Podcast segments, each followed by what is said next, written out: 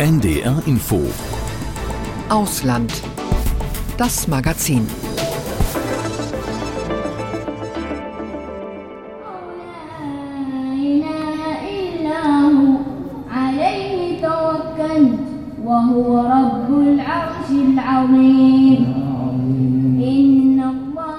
Im Jemen wird der Geburtstag des Propheten gefeiert. Später mehr dazu in Ausland das Magazin mit Udo Schmidt.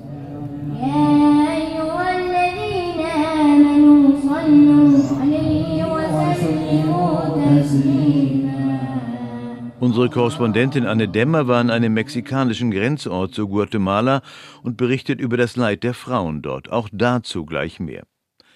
Jetzt erst einmal nach Libyen. Nach der Überschwemmungskatastrophe dort wird weiter aufgeräumt, gerettet und geholfen. Die Flut und ihre Folgen haben aber auch wieder verdeutlicht, wie schwach der Staat Libyen ist, wie zerrissen vor allem in zwei Machtbereiche konkurrierende Regierungen. Darüber sprechen wir mit unserer Korrespondentin Anna Osius, die für uns in Libyen war, in der Küstenstadt Dana. Vorher aber ihr Bericht über die Lage in und um Dana, vor allem auch über die Situation der Kinder in der Stadt.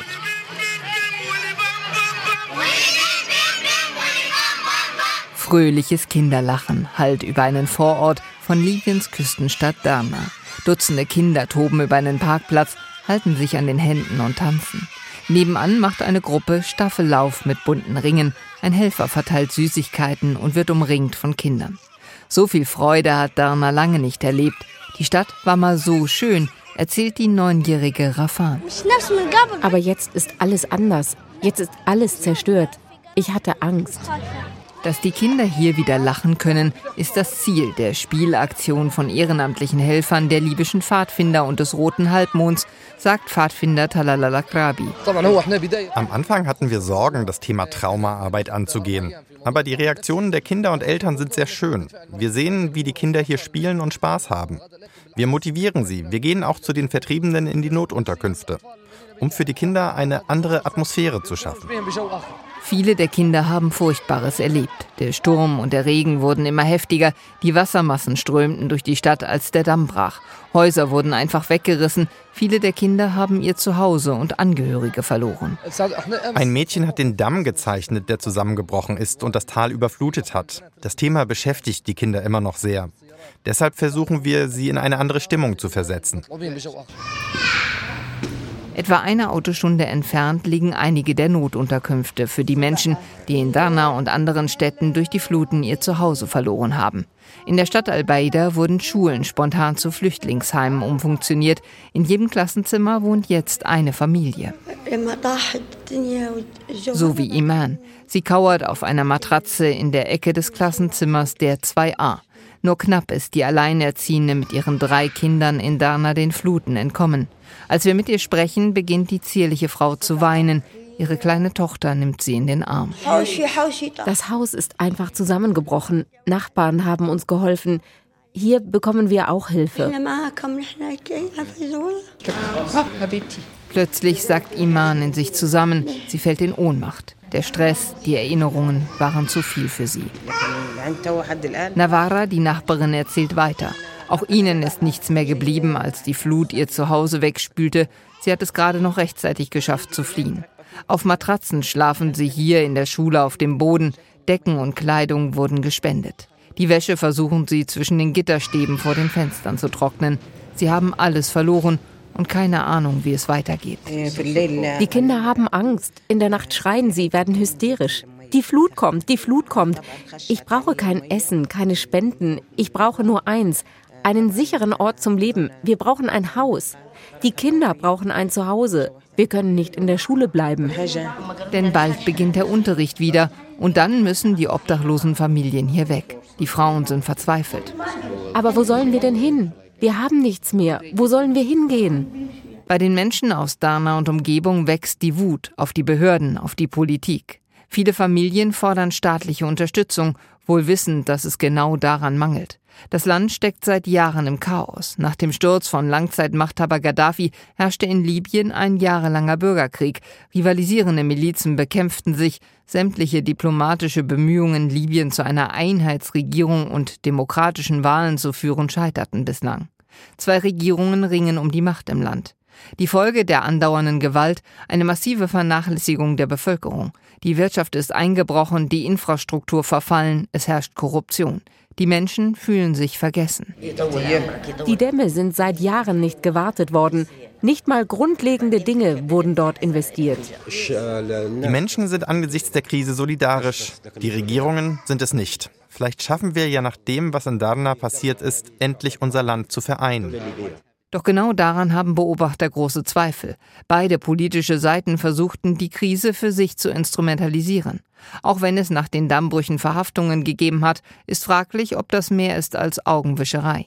Und der Verteilungskampf um Wiederaufbauhilfen habe bereits begonnen, sagt Claudia Gazzini von der Crisis Group. Sie war bis vor kurzem in Libyen unterwegs. Was ich sehe ist, dass die Rivalitäten zwischen den Behörden im Osten und im Westen jetzt bereits wieder entstehen, wenn es um die Verteilung von Wiederaufbauhilfen geht. Wir sehen jetzt schon das Hin und Her, wer den Wiederaufbau kontrollieren sollte, und das finde ich so traurig. Die Katastrophe ist doch gerade ein paar Wochen her. Und schon sind wir im Streit über Gelder. Klar, wir reden hier vermutlich über Milliarden, aber dass die verschiedenen Gruppen jetzt schon so streiten, ist sehr besorgniserregend. Uh, Einen Wiederaufbau, den sich auch die Menschen in der Notunterkunft dringend wünschen.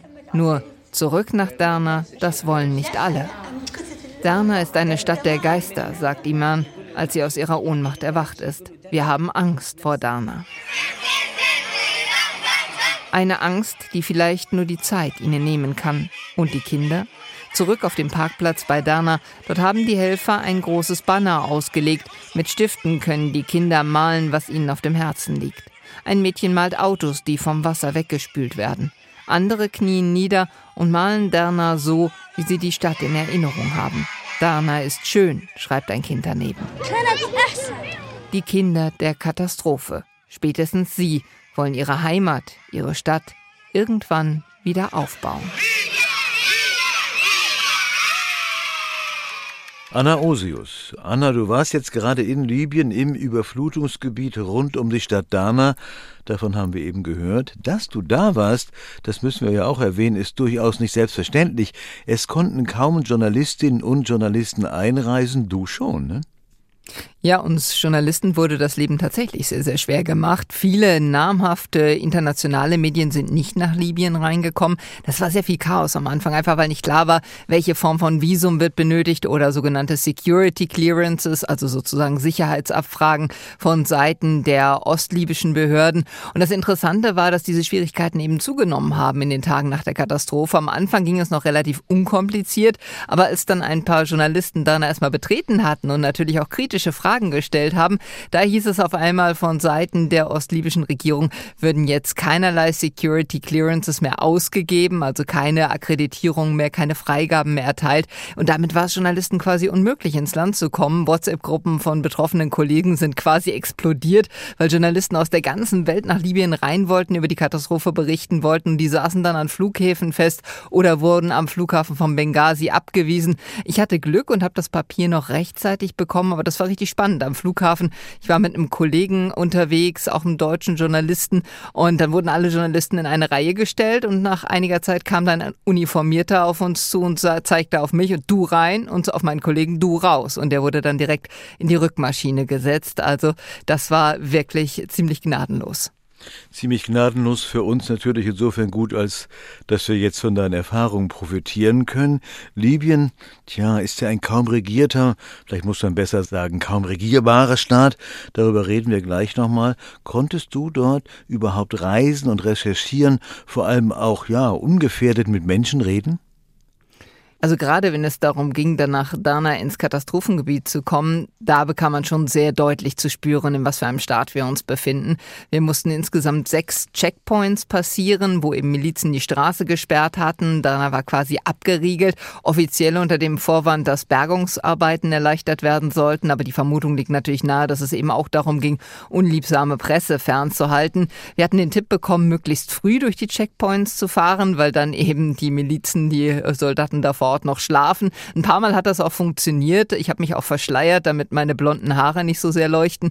Aber an der Stadtgrenze von Dana sind wir dann eben doch rausgezogen worden. Da gab es sehr lange Diskussionen und mein Mitarbeiter hat da vor Ort wirklich großartige Arbeit geleistet, weil er so lange auf die Leute dort eingequatscht hat, bis die Milizen überhaupt nicht mehr wussten, was sie noch tun sollten. Wir haben uns dann irgendwie so von Checkpoint zu Checkpoint gehangelt, wurden am Ende dann überall abgewiesen und letztlich haben wir uns reingemogelt, hatten Glück, dass wir hinter einem anderen Fahrzeug noch rein konnten und überhaupt dann aus dem Katastrophengebiet dann auch berichten konnten. Aber wenn du dann mit Menschen, mit Opfern, mit Überlebenden gesprochen hast, dann stand nicht immer unauffällig so ein Zivilpolizist, sage ich mal, neben dir. Wir haben uns ganz bewusst ferngehalten von allen Uniformierten und tatsächlich hatten wir da das Glück, das haben andere Kollegen anders berichtet, dass da die ganze Zeit einer daneben stand, ein sogenannter Minder und dann auch gesagt hat, welche Fragen man stellen darf und welche nicht. Da hatten wir großes Glück. Wahrscheinlich waren wir so ein bisschen unterm Radar und sind da ganz gut durchgekommen. Dann schauen wir jetzt mal auf, auf die Hilfe und die Hilfebedürftigkeit im Land. Libyen ist ja vielleicht kein Failed State, aber zumindest ein geteilter, einer mit dauernden Machtkämpfen zwischen verschiedenen Regierungen, hinter denen ja auch wieder verschiedene internationale Interessen stehen. Lässt sich da denn Hilfe überhaupt sinnvoll organisieren? Naja, Hilfe kommt an, aber das ist vor allem ehrenamtlich organisierte Hilfe von Organisationen. Es gibt eine sehr, sehr große Hilfsbereitschaft und auch eine große Solidarität der Libyer untereinander. Es ist ja auch Hilfe vom Westen in den Osten gelangt. Libyen hat ja zwei rivalisierende Regierungen, die um die Macht im Land streiten seit vielen Jahren. Aber in, angesichts dieser Katastrophe ist eben Hilfe auch durchgekommen. Auch viele Libyer haben auf ihre Autos Graffitis gesprüht. Wir stehen bei euch in der Krise. Wir sind eins. Wir sind Brüder. Und äh, das das zeigte einfach, wie groß da die Solidarität in der Bevölkerung war. Auch der libysche Rote Halbmond hat natürlich sehr viel geholfen oder Organisationen wie Ärzte ohne Grenzen. Wenn es aber um die staatliche Hilfe geht, um die staatliche Seite, da war eben die sehr große Befürchtung, dass die Hilfe nicht koordiniert wird aufgrund der politischen Rivalitäten, der großen Schwierigkeiten im Land, weil eben die Interessen der einzelnen Fraktionen überwiegen. Und genau in den ersten Tagen hatte man noch den Eindruck, na dass vielleicht ein wenig die Streitigkeiten beiseite gelegt gelegt würden. Aber man muss ganz klar sagen, es hat sich sehr schnell gezeigt, dass es da auch nur um eine Instrumentalisierung dieser Krise geht, dieser Katastrophe, dass sich jede Seite ins rechte Licht rücken will, aber sich als der große Krisenbewältiger darstellen will, aber dass es eigentlich nicht um die geht, um die es gehen sollte in dieser Katastrophe, nämlich um die Menschen. Und mittlerweile sind die Brüche, die Streitigkeiten wieder offen aufgebrochen. Nach der Hilfe kommt der Wiederaufbau. Ist der unter diesen Umständen eigentlich realistisch? Nein, ist er nicht. Und da kommt genau der Streit schon wieder ins Spiel. Es geht um die Wiederaufbauhilfen. Anfang Oktober soll es eine Wiederaufbaukonferenz in Libyen geben. Und da ist genau die Frage, woher, woher kommen die Gelder und wohin gehen die Gelder? Wir reden ja möglicherweise hier über Milliarden. Und der Streit zwischen Ost und West, wer den Wiederaufbau kontrollieren soll, der ist jetzt schon im vollen Gange. Der Verdacht liegt natürlich auch da nahe, dass Libyen gibt es eine sehr große Korruption, dass eben auch da Gelder wieder in dunklen Kanälen verschwinden könnten könnten und dass sich andere daran bereichern und es eben nicht bei den Menschen ankommt. Und das haben sehr viele Menschen haben diese, diese Angst. Und äh, mit allen, mit denen ich gesprochen habe, die haben gesagt, wir fühlen uns eigentlich vom Staat vergessen. Die Infrastruktur ist seit Jahrzehnten nicht gewartet worden. Wir haben nicht den Eindruck, dass sich der Staat überhaupt für uns interessiert. Wir haben es ja auch im Beitrag gehört. Viele tausend Menschen, bis zu 40.000 Menschen oder sogar mehr, sind obdachlos geworden durch diese Flutkatastrophe. Und die müssen irgendwo wohnen, die müssen irgendwo hin. Und sie haben die große Angst, bald auf der Straße zu stehen. Du hast die Wiederaufbaukonferenz erwähnt eben. Wie kann denn in diesem Fall jetzt über die Krisenunterstützung hinaus internationale Hilfe aussehen?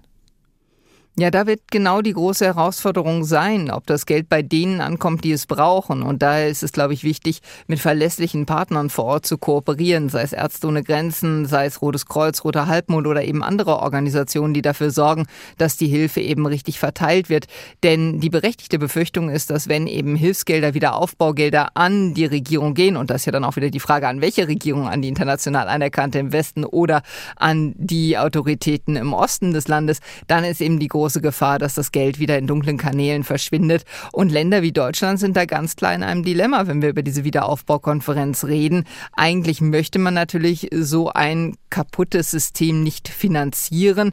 Ähm, aber wenn man keine Gelder gibt, dann überlässt man natürlich auch das Feld denen, die sich eh gerne jetzt in dieser Krise profilieren möchten und die eh schon Bündnispartner von General Haftar im Osten sind. Staaten wie die Vereinigten Arabischen Emirate, wie Ägypten oder wie Russland. Das sind natürlich Staaten, die sich da gerne ins rechte Licht rücken wollen. Und das schürt natürlich auch die Haltung nach dem Motto, der Westen lässt uns angesichts dieser Katastrophe im Stich. Das kann natürlich auch kein Interesse sein.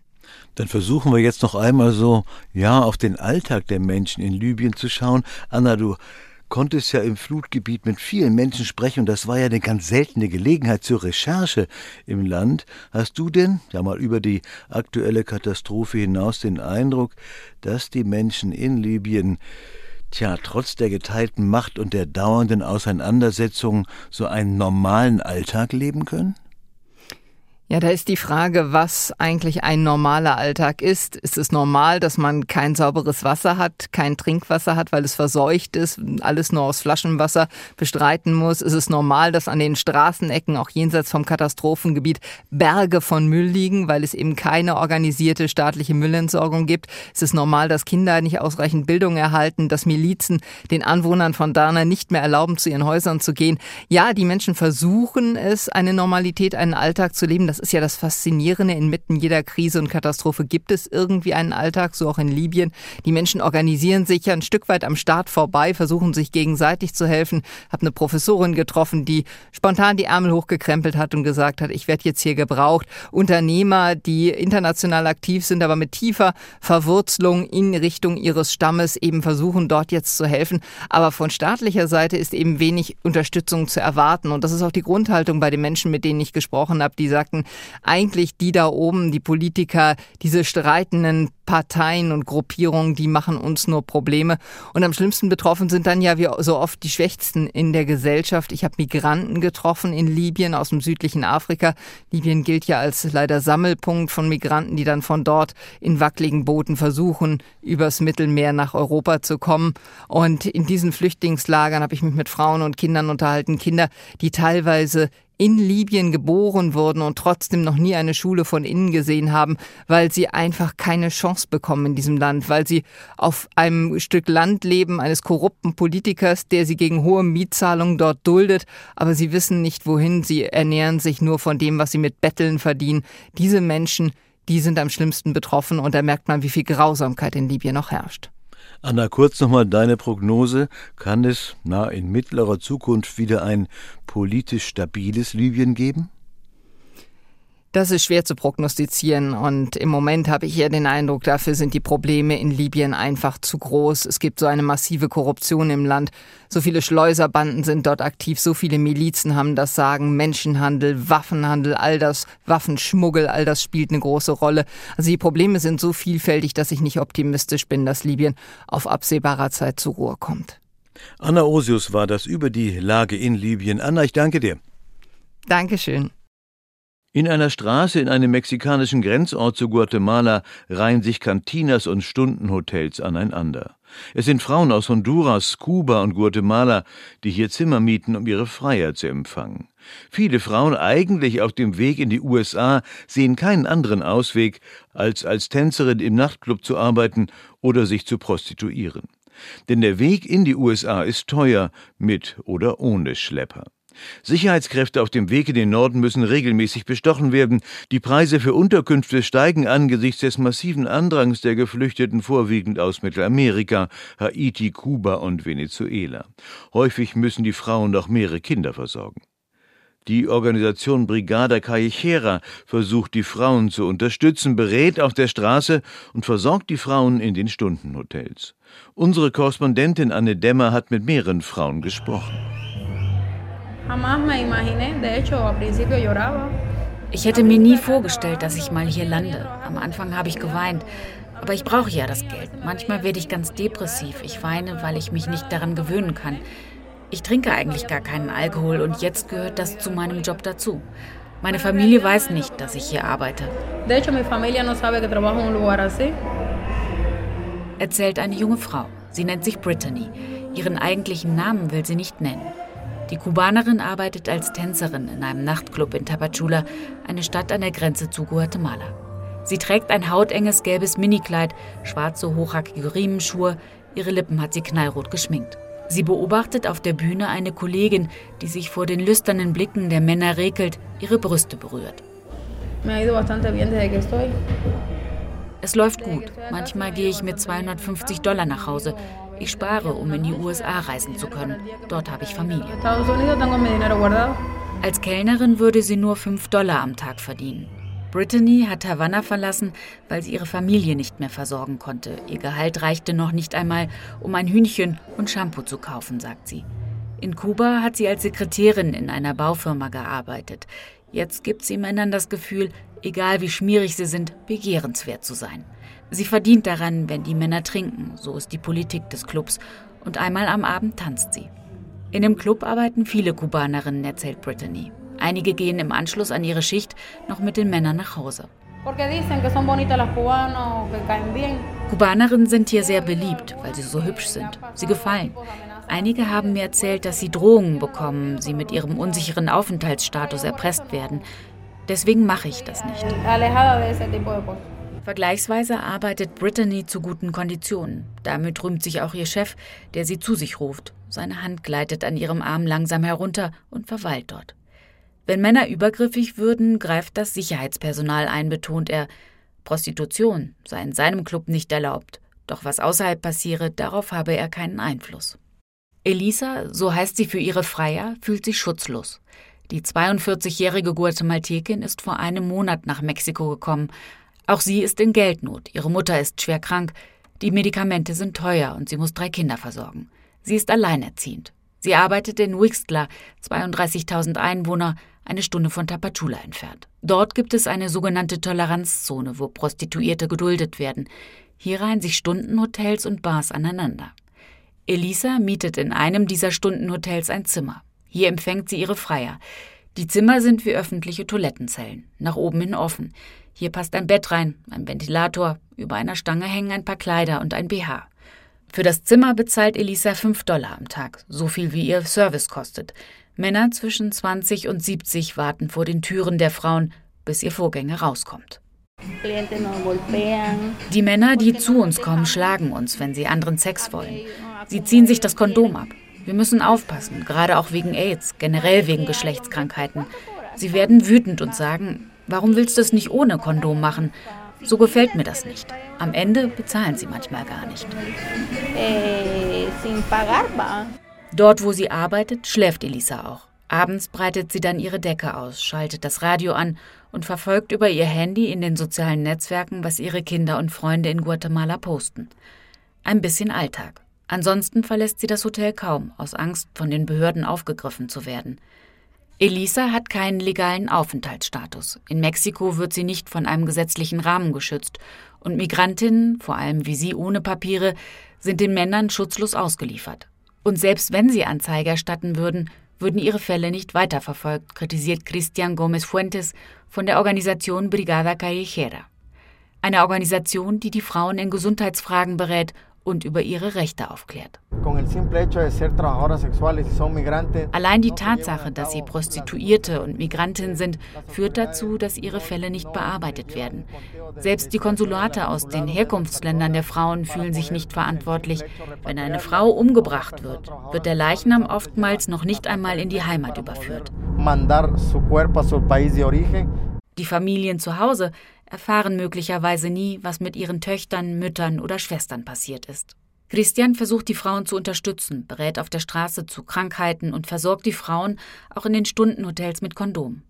Auch Elena bringt er an diesem Tag eine Schachtel mit. Die 45-jährige Mexikanerin ist vor dem organisierten Verbrechen im Bundesstaat Guadalajara geflüchtet, für die sie als Prostituierte arbeitete. Da ist sie reingerutscht. Die Hälfte ihres Gehaltes musste sie abgeben. Eineinhalb Jahre wurde sie festgehalten. Sie haben mich die ganze Zeit überwacht. Frei bewegen konnte ich mich nicht. Erst als es Auseinandersetzungen zwischen zwei Kartellen gab und die Männer, die mich kontrolliert haben, selbst verfolgt wurden, da bin ich geflüchtet. Im letzten Jahr haben sie sechs meiner Kolleginnen umgebracht. Eh.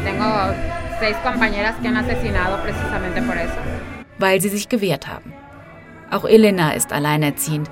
Ihre sechs Kinder sind bei ihrer Mutter im Bundesstaat Michoacán. Sie ist ausgebildete Krankenpflegerin. Damit kann sie ihre Familie nicht versorgen. Ihr Mann hatte sie von einem Tag auf den anderen sitzen lassen. Zu der Forderung von Feministinnen, Prostitution zu verbieten, zuckt sie nur mit den Schultern. Solange sie auf das Geld angewiesen ist, hat diese Forderung aus einer idealen Welt nichts mit ihrer Realität zu tun.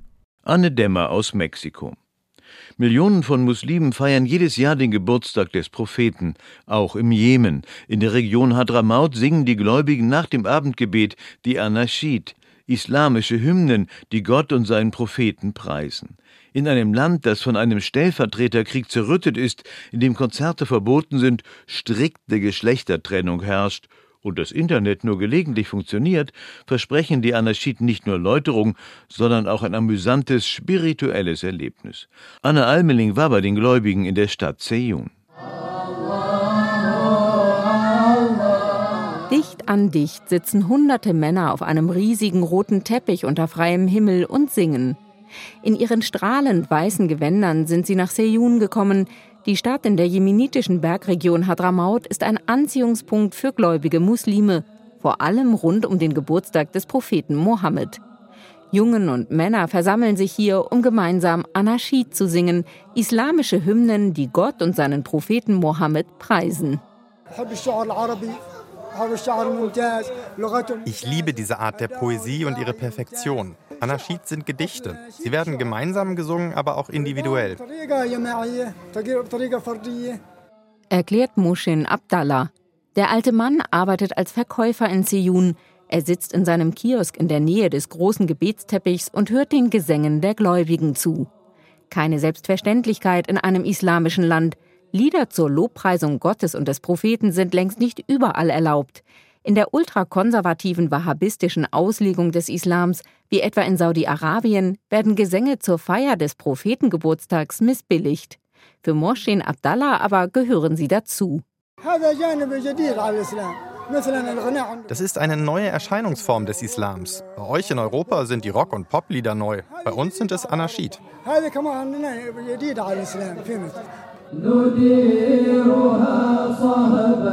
Die Gläubigen bitten Gott um Beistand und preisen ihn. Kinder rezitieren laut den Koran. Für viele Jemeniten ist der gemeinsame Gesang eine willkommene Abwechslung vom Alltag, der von Krisen und Krieg geprägt ist.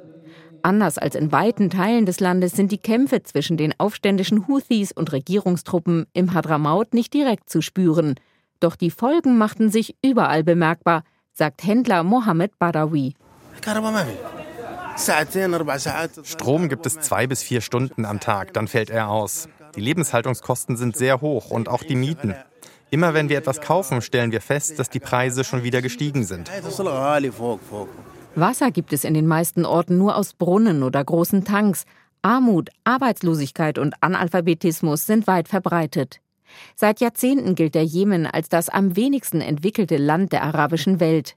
Langzeitherrscher Ali Abdallah Saleh nutzte die Einnahmen aus der Erdölförderung nicht für den Bau von Straßen, Schulen und Krankenhäusern, sondern kaufte sich lieber die Gunst seiner politischen Gegner, bis er im Jahr 2017 erschossen wurde. Machtkämpfe und Krieg prägen den Jemen seit Jahrzehnten. Zum Glück seien sie von Hungersnot und Vertreibung in der Region Hadramaut weitgehend verschont geblieben, sagt Omar Abdallah. Der junge Mann kommt aus der Nähe von Seyun. Ich bin wegen der Spiritualität hierher gekommen, zusammen mit meinen Freunden. Wir hören etwas aus dem Leben des Propheten in den Anashid und es macht uns glücklich.